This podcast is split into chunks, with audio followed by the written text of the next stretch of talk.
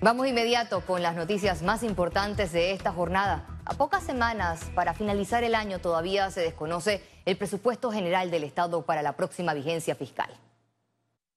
El órgano ejecutivo se acogió a un silencio que ha generado preocupación y muchas interrogantes sobre si llamará o no a la Asamblea Nacional a sesiones extraordinarias en los próximos días para la aprobación del presupuesto general del Estado.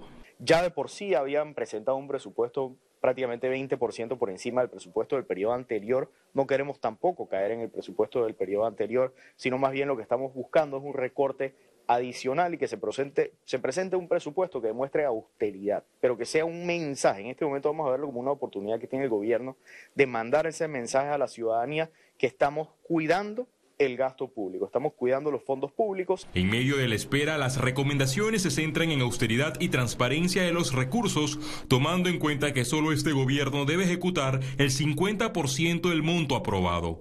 El presupuesto de la Asamblea está totalmente abultado, por lo tanto, en la discusión del presupuesto para el 2024, que debe presentarse, a mi juicio, en esta semana, eh, esperar a después ser irresponsable por parte del gobierno debe ser un presupuesto que no supere los 27 mil millones de dólares y en donde el presupuesto de la Asamblea no esté arriba de los 70 millones de dólares. El abogado Ernesto Cedeño explicó cuáles son las dos vías para aprobar el presupuesto. La respuesta está en el 272 y 273 de la Carta Hermana que, que te habla que si llega el primer día hábil del periodo fiscal correspondiente y el presupuesto no ha votado, no ha sido considerado para la votación, rige el que avale el Consejo de Gabinete. Si presenta un proyecto de presupuesto y el mismo no es avalado, rige el 273 que te dice que si es rechazado, va a existir el presupuesto que establecía o que regía para el 2023.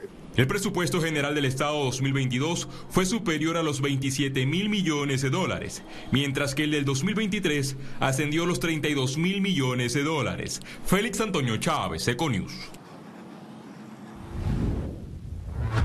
El procurador de la Nación, Javier Caraballo, se reunió este martes con un grupo de abogados preocupados por los arrestos y procesos contra manifestantes que rechazaron el contrato minero.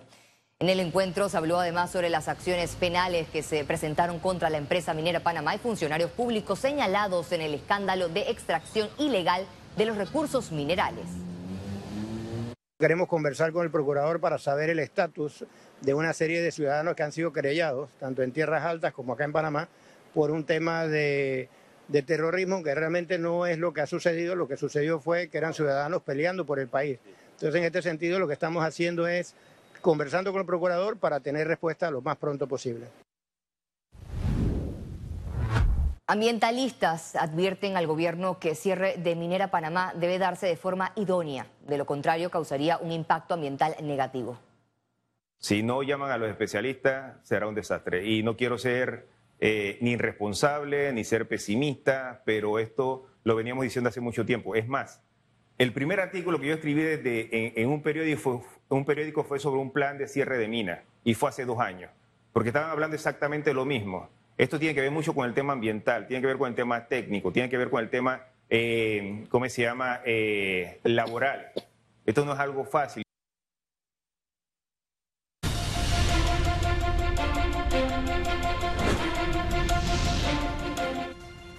El Tribunal Electoral informó que este viernes 15 de diciembre vence la inscripción para el voto adelantado en las elecciones generales de 2024. Y tienen hasta el 27 de diciembre las personas que se hayan inscrito para decidir excluirse si cambia su condición. ¿Quiénes pueden? El Código Electoral estableció taxativamente quiénes pueden. Pueden eh, funcionarios del Tribunal Electoral, de la Fiscalía Electoral, bomberos, SINAPROC, eh, personal de la fuerza pública, funcionarios del Ministerio Público, del órgano judicial, em, bomberos, también personas con una discapacidad certificada también pueden optar por votar por Internet, periodistas, camarógrafos de televisión y fotógrafos de prensa.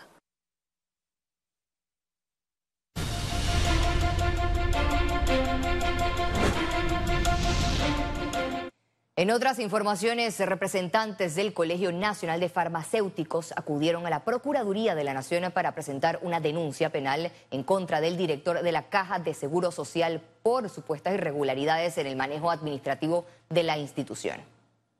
En vista de muchas acciones que se han estado desarrollando en contra de los farmacéuticos, traslados de colegas que no reúnen las condiciones para estar en una jefatura, eh, la obligación sistemática de que un colega acepte una regencia que no le corresponde cuando ya había renunciado a una. Esto es un acto voluntario, no obligatorio.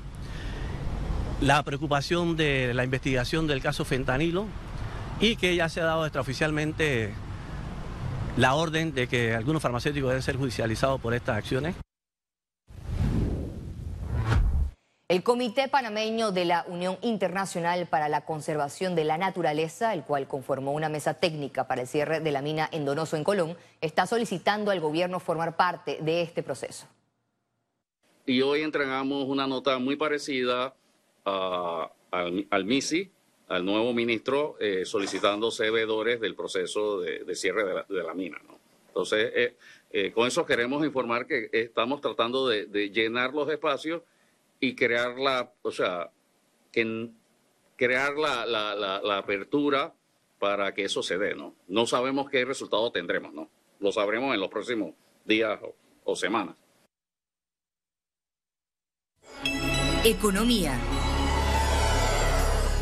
Panama Convention Center generó un millón cien mil dólares en empleos en este 2023. En la siguiente nota, un balance.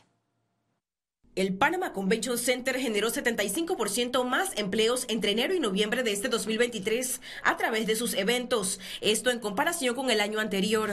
Así lo informó su director general Rodolfo del Valle durante un encuentro con periodistas. El año pasado el centro de convenciones generó 3.702 fuentes de empleo en el año 2022 y en el balance del corte de enero a mediados del mes de noviembre, más bien al, mes de noviembre, es decir, en 11 meses, generamos 6.500 fuentes de empleo. Mientras que la realización de estas actividades registró 37% de crecimiento en derrama económica por empleos temporales. En cuestión de derrama económica en empleos que se generaron, el año pasado el Panama Convention Center generó una derrama económica de 800 mil dólares.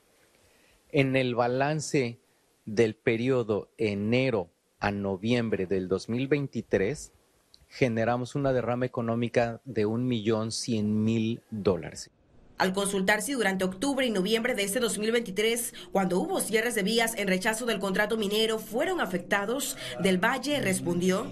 Nosotros tomamos la misma estrategia que se utilizó durante la pandemia. No canceles, reagenda. Entonces, de todos los eventos que teníamos programados, simplemente se pospusieron. Eh, unos ya se están llevando a cabo, otros ya los tenemos reprogramados. Por supuesto que el, costo de los insumos de, de la cadena de valor, por supuesto, a todos se nos incrementó. Tuvimos que creativamente buscar alternativas y aunque el principal objetivo de este centro de convenciones es la calidad más allá de la cantidad de eventos, proyectan ser sede de más de 100 en 2024. Ciara Morris, Econews. Aumenta la desconfianza del consumidor panameño al cierre de noviembre de este 2023. Las protestas e impacto a la economía influyeron en este resultado. Este martes, la Cámara de Comercio de Panamá, en alianza con The Marketing Group, presentaron los resultados del Índice de Confianza del Consumidor Panameño de noviembre. Este índice se situó en 71 puntos, lo que representa una disminución comparada con la medición de septiembre del 2023, que alcanzó 81 puntos. Cada vez es más marcada la desconfianza de los panameños, principalmente sobre el futuro de la economía del país.